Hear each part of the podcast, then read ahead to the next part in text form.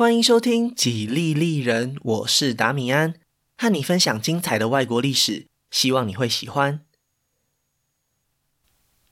今天是日本史的第十一集，初露锋芒。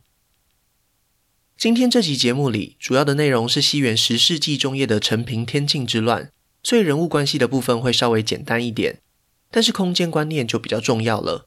所以在 Facebook 和 Instagram 的粉丝专页里，我会放上这一集的地图。另外，这礼拜二我也有贴上一篇关于日本官位的补充资料，大家可以参考一下。之后如果有什么比较适合用文字或是图表补充的，我也会放在粉砖上面。麻烦大家两边都顺手追踪一下，连结都可以在下方资讯栏找到哦。今天的节目主要可以分成三个部分，首先会介绍平安时代日本税制的改变，以及因此产生的受领和复名。第二个部分会以平将门为中心，介绍关东地区的状况。在这边也先说明一下，在日本古代，关东指的是不破关以东的日本，涵盖的范围非常广大。到了江户时代以后，才缩小范围，只包含太平洋沿岸的那一块平原丘陵地区。在本集节目里的关东指的都是后者，也就是狭义的关东。第三个部分的主角是藤原纯友，他主要的活动区域是在濑户内海的周围。希望听完这集节目以后，大家可以更了解平安时代前中期日本社会发生了什么重大的转变。那今天的节目就开始吧。上一集说到菅原道真的怨灵在清凉殿上降下落雷，吓得魂不附体的醍醐天皇几个月后就驾崩。在未成年的朱雀天皇登基以后，日本又重新回到了外戚担任摄政官摆的情况。在接着讲下去以前，有一些重要的政治制度变迁，必须先向大家说明一下，否则接下来会很难了解武士集团出现的背景。在这边稍微帮大家复习一下，日本政府在飞鸟奈良时代建立了律令制度，最核心的关键就是公地公民的概念，以天皇为中心，将当时日本统治范围内的所有土地都分派给人民。至于能够领到多少土地，也非常公平，就是看家户之中人口的数量。以此为根据来配发土地，这一套做法的专有名词就叫做班田制度。只不过，虽然农民拥有可以耕种的使用权，但是所有权都还是属于政府的。这就是律令制度最开始的情况。然而，当时的政府并不怎么重视财政纪律，所以不管是在兴建佛寺、迁都，还是在战争上，都消耗了国家大量的资源，很快就呈现了入不敷出的情况。也正是在这种背景之下，圣武天皇颁布了垦田永年私财法，让土地公有制渐渐转变为半私有制。那么问题就来了，在历史上，这种转变为私有制的过程，往往伴随着土地兼并以及大地主的崛起。和那些穷得半死的农民相比之下，虽然地主阶级的收入更高，但是他们也更有能力抵抗中央征税的行动。另一方面，无法负担重税的小农民，在权衡考量以后，也干脆放弃政府分配给他们的土地，直接不报户口或是远走他乡。所以在当时行政效率不彰的情况下，户籍非常混乱，征税的难度又再一次大大提升。综合以上两点，虽然在桓武天皇以后，日本政府的开销已经有明显的缩减，但是收入减少的速度更快，所以财政问题依然非常令人头疼。之前提到过的层级降下，就是在这种背景底下产生的。接下来又经历了好几任天皇，也还是没有办法从根本上解决这个问题。终于到醍醐天皇时，决定尝试一种新的做法。虽然人会跑，但是土地可不会啊。那为什么不直接对土地征税呢？这样一来，不管农民流浪到什么地方，如果他不想要饿死，终究还是要找到一块土地来耕种。到时候就必须乖乖上缴一部分的农作物，至少可以确保政府拿到最基本的税收。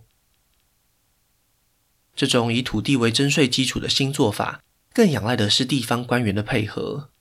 在律令制度下，全日本被划分成大大小小几十个国，这些国的首长就叫做国司，而行政中心就被称为国府。照理来说，这些国司应该要定期缴纳这些税收。不过前面也有提到，这个时候征税的难度很高，所以很常会出现不足额的情况。日本朝廷心想，这样下去也不是办法，最后只好使出杀手锏。只要谁没有缴清税额，谁就会被中央给撤换。而当新的国司上任时，必须从前任国司的手中接管国内所有的财产，所以从这个时候开始，国司就获得了一个新的名称，叫做兽领。同一时间，中央也做出了一个让步，那就是不管当年税收的情况如何，只要把规定的税额缴清以后，剩下多出来的就全部都可以进到这些兽领们的个人口袋里。等一等，这样听起来有点不太对劲吧？没错。虽然这么做，日本政府可以确保自己每一年都获得稳定的收入，但是对于人民来说就更痛苦了。因为既然超出的税额兽领都可以自己拿走，那他们就没道理不竭尽所能的课征重税。不过想当然，当人民发现负担过重时，一定会想要反抗。那又该怎么办呢？很简单，就是让征税的手段变得更加强硬。于是最后就导致了一个结果：如果这些兽领不动用武力，基本上没有办法逼迫农民缴税，所以他们都不约而同地开始招募大量男丁来替他们执行任务。相反的，如果大地主想要对抗征税人员，也势必要培养自己私人的武力。还记得吗？有许多农民的生活非常困苦，是缴不出税来的。他们除了接受大地主的招募以外，也没有其他的办法了。这两种因为新税制而产生的武装力量，就是历史上最早的基层武士。除了对抗以外，有些地主也会选择和兽灵合作，由他们来负责执行收税的任务。这些地主可大可小，但是都有一个共通点，就是他们所拥有的土地会以地主的名字来命名。举例来说，假设地主叫达米安，那么他所拥有的那块土地就会被叫做米安田，所以这种土地就被称之为名田。而拥有这些名田的地主也获得了一个新的称号，就叫做富民。意思是负责这些民田的人。总而言之，在地方的征税制度上出现了双层的结构，在上层的是接受朝廷任命，每一年都必须缴纳固定税额的受领，而在下层的就是负责帮受领收税的富民。整个结构大概就是如此。为什么要介绍兽领和富民呢？因为上一集结尾预告的那场叛乱就是在这种框架之下发生的。这件事情还要从西元九世纪末开始说起。就在菅原道真和藤原时平斗得如火如荼时，日本的关东地区有许多不甘心缴纳税收的地方豪族，私底下偷偷聚集人马，抢劫要送往平安京的这些税收。为了将这些盗匪捉拿归案，朝廷派出了桓武天皇的孙子平高望。虽然已经被降为臣级，但是他的表现相当亮眼。经过了七年以后，终于将这些骚乱给解决了。从此以后，平高望和他的子孙们就在关东地区定居下来，分别成为了几个令制国内的地方势力。在平高望的五位儿子之中，老三继承了他在东北担任的将军职位，因此获得了比较多和中央互动的机会。在一次机缘巧合之下，老三把儿子托付给了当时身份地位就已经非常尊贵的藤原北家族长，也就是后来的摄政官白藤原忠平。老三的这位儿子叫做平将门，藤原忠平看他年纪轻轻，体格和武艺也都不错，并没有冷落他，很快就将他推荐给醍醐天皇。所以平将门在平安京的皇宫里找到了一份守卫的工作，这对当时的贵族子弟来说已经算是很不错了。然而，也许就是在这个时候，平将门看着尊贵的皇室成员，不免开始寻思：一样都是天皇的血脉，为何我就注定只能做个看门的？而他们却可以享尽荣华富贵呢？这个问题的答案，他暂时没有想明白。不过很快的，他就接到了东方传来的噩耗：他的父亲在这个时候突然过世了。为了继承家业，平将门辞去了在平安京的工作，回到了家族在关东的领地上总国，准备好好整顿一番，也期许自己未来有一天可以像父亲一样，成为东北地区重要的将军。没想到，当他抵达故乡时，才发现几位伯父之中，有两位竟然私自并吞了父亲留给他的部分领地，而且其中一位甚至同时也是他的岳父。虽然平将门早就已经和堂妹成亲，不过岳父还是处心积虑想要让女儿改嫁给另外一位源氏的贵族。这两件事情都让平将门非常愤怒。根据当时的传统，如果贵族的名誉受损，时常会发动小规模的战斗来解决。感到被羞辱的平将门当然也不例外。他立刻就招兵买马，向两位伯父发起了进攻。从西元九三一年开始，在将近四年的时间里，平将门接连打了好几场胜仗，这一场风波也就越闹越大。几位伯父和叔父轮番上阵，说是联合起来围殴他也不为过。然而，平将门不仅没有退缩，反而还越战越勇，甚至在一次战斗之中击杀了前来助阵的袁氏贵族。当然，这就是前面提到过想要让平将门妻子改嫁的对象。虽然平将门屡战屡胜，名声传遍了关东地区，但是同一时间消息也传到了平安京。摄政藤原忠平对此感到非常不悦。要知道，这些私斗的原平贵族怎么说也算是有头有脸。如果只是吵架闹得不愉快也就算了，今天竟然大打出手，还闹出了人命，简直是成何体统！虽然过去他对平将门的印象很不错。但是现在袁氏贵族都进京告御状了，不给他们一个交代也说不过去。于是藤原忠平下达命令，将牵涉私斗的一干人等都传唤到平安京，准备好好调查此事。经过好几天的询问和讨论以后，朝廷这边做出了最后的判决：既然是伯父们私夺领地在先，实在没有道理去追究平将门的责任。但是袁氏贵族也在这起事件当中失去了三位家族成员。干脆就大事化小，小事化无，算是双方扯平了吧。虽然平将门被意思意思关押了几天，但是在出狱以后，他在平安京里获得了非常高的人气，在大家的眼中，他就是那种勇敢捍卫自己权益的真男人。可想而知，平将门的伯父和堂兄弟们对这个结果当然非常不满意，所以平将门前脚才刚回到关东，这些亲戚又立刻找上门来。双方依旧充满敌意，再一次大打出手。不过，就在冲突即将到达高峰时，平将门的那位岳父兼伯父病死了。他的其中一位堂弟平真胜，眼看局势不利，赶紧抛下其他族人逃往平安京。虽然平将门派人前去追捕，但还是晚了一步。平真胜早已不知去向。在这一刻，与平将门敌对的家族成员突然不知道自己为何而战，暂时休兵了。很明显，最后的胜利是属于平将门的。由于这一场平氏的内斗从头到尾都没有任何官方的介入，所以朝廷虽然不满，但是也暗自期望在这些冲突之后，平将门可以将整个家族整合起来，那也未尝不是一件好事。然而，接下来发生的事情却突然让局势的走向急转直下。说到底，还是平将门多管闲事。在经历过这些年的战斗以后，他在关东已经获得了大批武士的尊敬，所以他也渐渐地认为自己有维持秩序的责任。西元九三九年，就在平氏内斗暂时停止以后，西方的五藏国也出现了另一次纠纷。简单来说是这样的：即将上任五藏首领的皇族新世王，带着手下的袁氏贵族袁基金前往五藏，希望当地的官员可以带他们好好巡视一下这片领土。然而，这些行程非常铺张浪费，所以当地的富民们立刻就婉拒了这个请求。恼羞成怒的新世王和袁基金马上带兵进入武藏国，看起来就像是准备用拳头来说话。就在这个时候，接到消息的平将门认为这只不过是一场误会，决定跳出来担任和事佬，设宴款待新世王，希望可以看在他的面子上，不要和关东的这些武士们计较。没想到不调停还好。一调停，事情就大条了。虽然新世王已经和平将门在饭桌上乔好了，但是武藏国的地方豪族并没有接到消息，趁机偷袭了袁基经。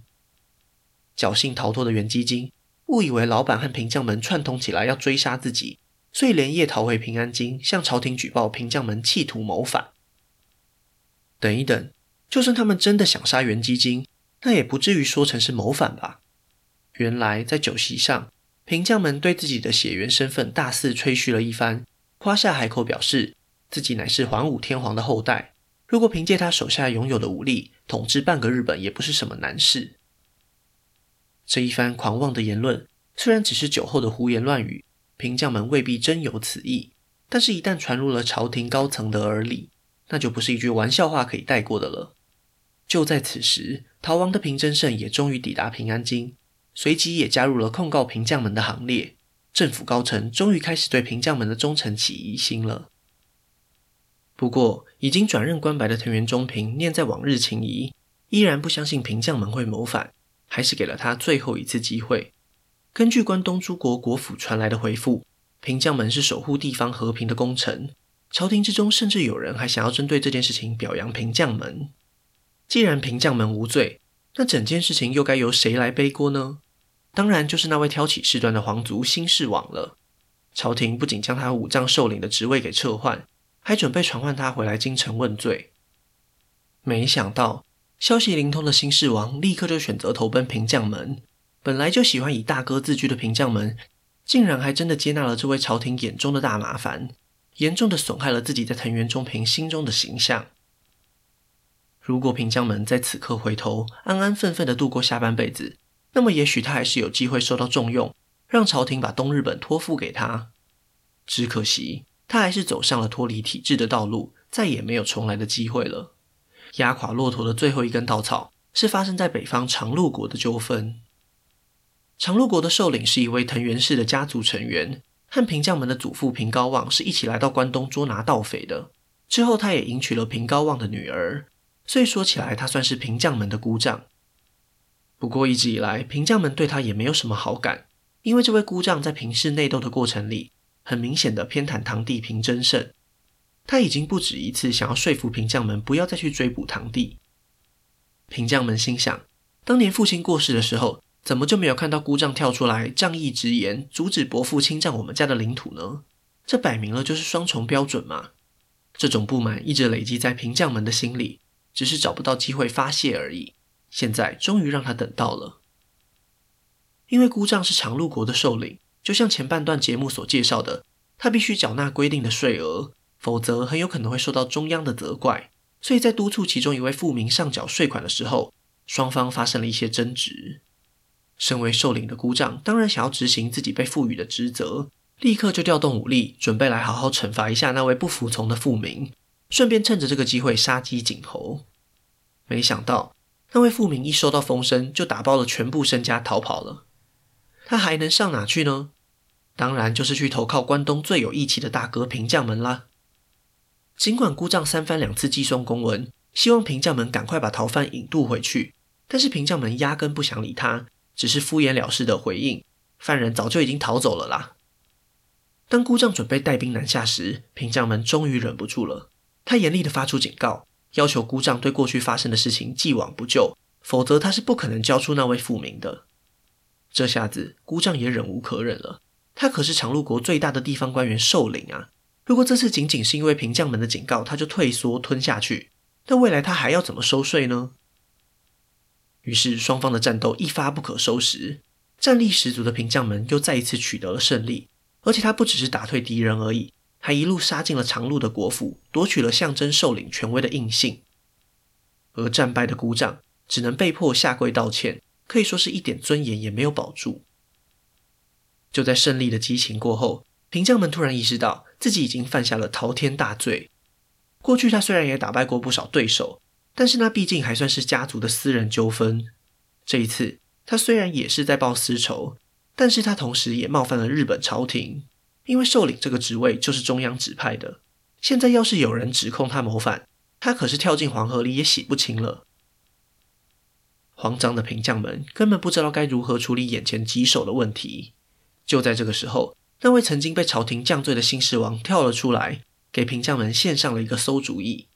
既然你已经占领了一国，早晚都会受到处罚，不如干脆把事情闹大，占领整个关东，到时候再看看有没有办法和朝廷谈判吧。据说平将门还没等他把话说完，立刻就慷慨激昂地表示：“我乃是桓武天皇第五代的孙子，占领关东八国易如反掌，就算是攻占京城，又有何不可呢？”当然，这很有可能只是他的两位仇人袁基金和平真胜所编造出来的谎言。但是无论如何，平将门真的行动了。就在西元九三九年的年底，平将门攻陷了下野国。既然已经没有回头路了，那为何不试试看隐藏在他心底多年的奢望呢？就在占领下野国后不久，平将门做出了一个更错误的决定，那就是挑战天皇的权威。他大张旗鼓地召集手下，策划了一场带有宗教色彩的戏码。他向众人表示。之所以他会举兵，其实是受到了八幡大菩萨的嘱托，而且菅原道真的神灵也帮忙起草了一封传位的诏书。从这一刻开始，他平将门就是东日本的新天皇。就算平安京派出军队来进攻，他们在神灵的保佑之下，也一定可以成功击退敌人。就这样，平将门除了自己原本的根据地上总国以外，还占领了下总、上野、下野、长鹿、安房、相模、伊豆、武藏，并且亲自任命了这几个国的首领。几乎大部分的关东地区都落入了他的手中。在平安京里接到消息的藤原忠平简直不敢置信。过去他曾经给过平将门这么多次机会，怎么也没有想到最后竟然会是这样的结局。如今就算他再怎么欣赏平将门，也不可能坐视不管，继续放任他胡作非为了。然而让他更紧张的是，屋漏偏逢连夜雨。就在平将门起兵之时，西方的濑户内海也不平静。一位叫做藤原纯友的失业官员竟然也造反了，东西两边同时发生叛乱，这是日本几十年来甚至是上百年来都没有碰过的政治危机。在这种压力之下，身为关白的藤原忠平召开了紧急会议，他们最后做出了一个结论，那就是先处理平将门，再回过头来收拾藤原纯友。关于平将门的后续，请大家稍安勿躁，在节目的最后，我们会把这两场叛乱的结果一起讲完。但是现在必须先好好来介绍一下藤原纯友。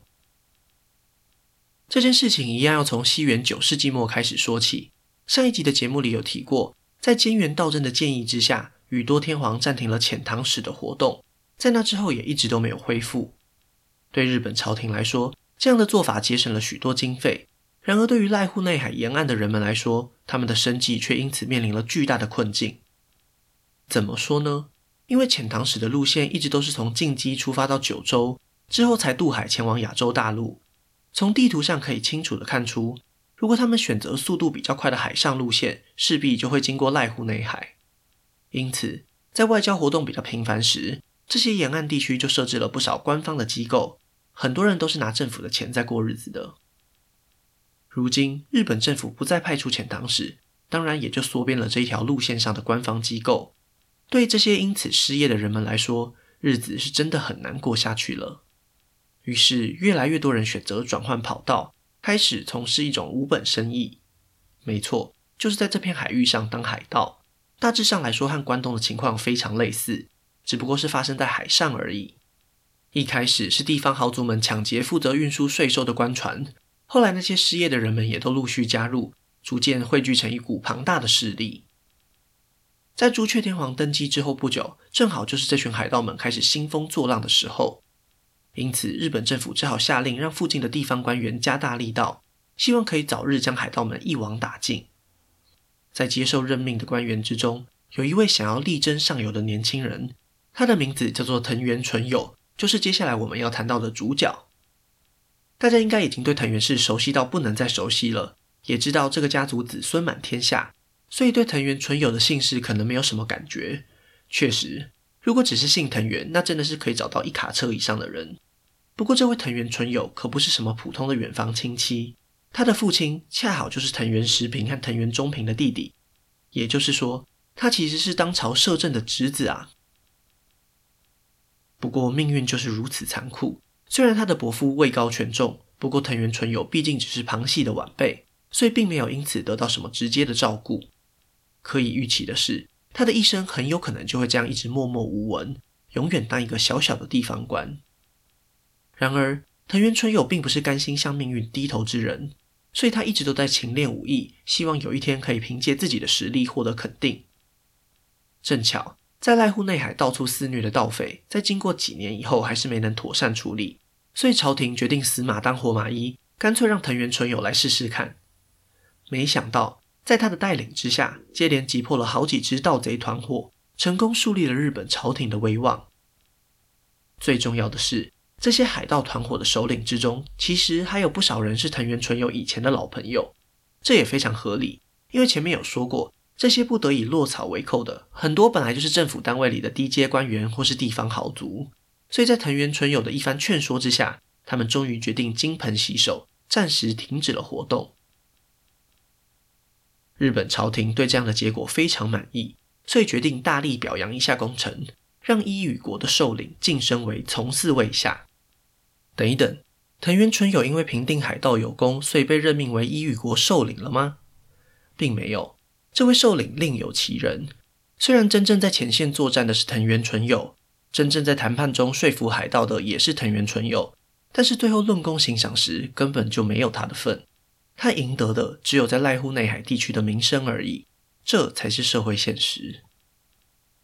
虽然藤原纯友早早就替那些和他一起出生入死打拼的弟兄申请封赏，但是在朝廷眼里，他们这些武士就好像免洗工具，利用完以后就置之不理。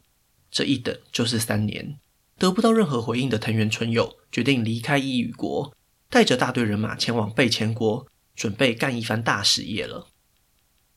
是什么吸引了藤原纯友呢？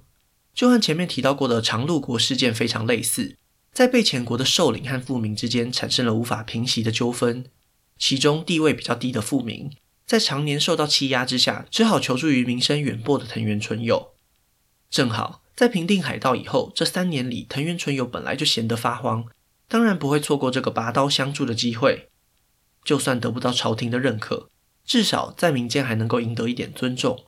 于是他就这样义无反顾地出发了，就和平将门一样。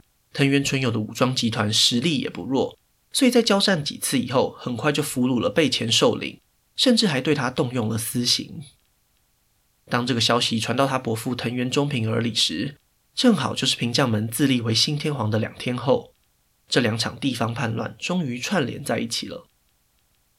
平将门造反的消息很快就传遍了全日本，于是藤原纯友就想借由这次机会。向朝廷争取三年前他们弟兄们早该获得的封赏。迫于情势，藤原忠平只好先答应藤原纯友的要求，将全部的心力都拿来对付东方的平将门，西方的问题才暂时和缓下来。西元九四零年一月，日本朝廷发出公告，斩获平将门首级者，直接授予正五位的官位，并且立刻将关东武士们集结起来。那些曾经和平将门有仇的敌人们。当然不会错过这个机会。要知道，虽然对那些王公贵族来说，正五位的官用来塞牙缝都不够，但是对于远离权力核心的武士们来说，这就是他们一生的追求。只要杀了平将门，不仅可以晋升上流社会，还可以顺便报仇。天底下哪里找得到这么好的事情呢？所以，尽管他们大多数人都畏惧着平将门的军事才能，也依然带着自己手下的武士们前往东方参战。这一刻就是平将门的末日。就在仇敌们和朝廷派出的军队同时进攻时，平将门面临了另一个困境，那就是春天即将到来了。为什么这对他来说是一个坏消息呢？因为当时的武士还没有高度专业化，所以他们虽然善于作战，但是本质上也都还是农民居多。一旦春天来临，农地里就需要有人回去翻土，否则今年冬天大家都会没饭吃。平将门这位新天皇当得也真够可怜了，在无奈之下，他也只好放走这些武士。一瞬间，他能指挥调度的兵力就减少了大半。现在就是他最脆弱的时候。接下来发生的战斗结果会是如何？大家应该也都猜到了。就算平将门集结了全部的兵力，都不见得有机会打赢。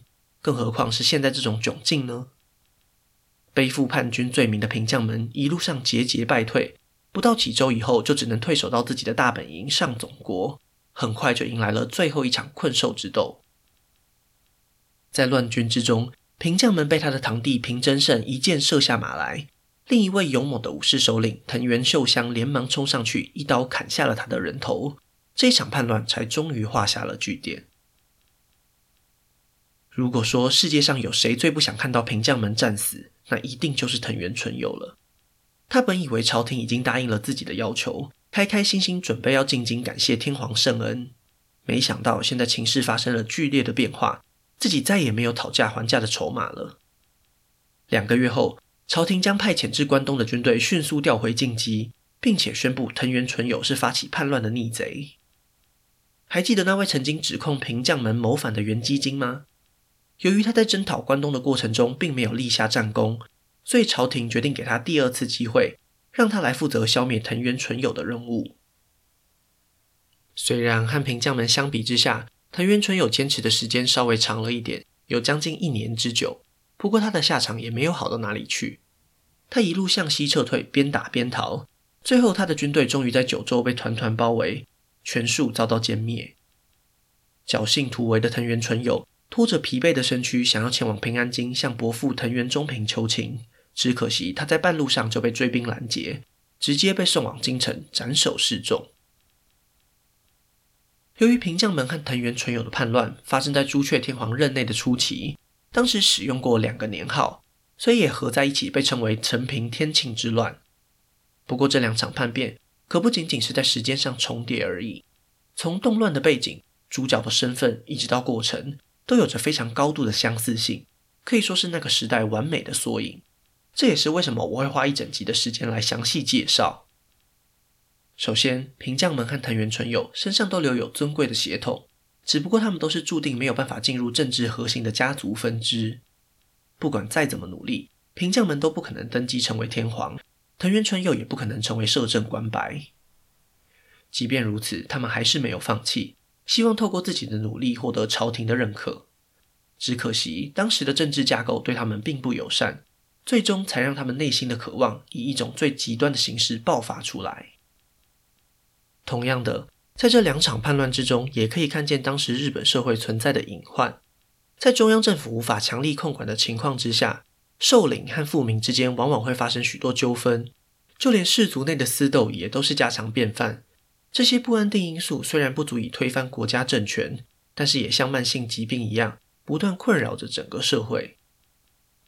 最后，我们也看到了武士崛起的契机。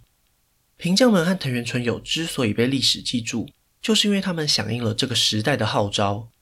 这种对于私人武力的需求，虽然还处于刚萌芽的阶段，但可以预见的是，这也将成为一股无法逆转的潮流。这些武士们既是平叛的功臣，也是造反的主角。虽然平将门和藤原纯友只是绽放一刹那的火花，但是在这次叛乱之中顺势崛起的平真盛和源基金。他们的子孙却将在平安时代的末期燃起熊熊烈火。那今天的故事就先分享到这里，下一集我会继续分享更多属于日本的故事。如果喜欢我的节目，可以顺手按下关注或追踪，也拜托大家到 Apple Podcast 和 Spotify 帮我评分留言，这会对节目有很大的帮助。另外，如果想要透过行动支持我继续制作节目，在下方资讯栏也可以找到小额赞助的连结哦。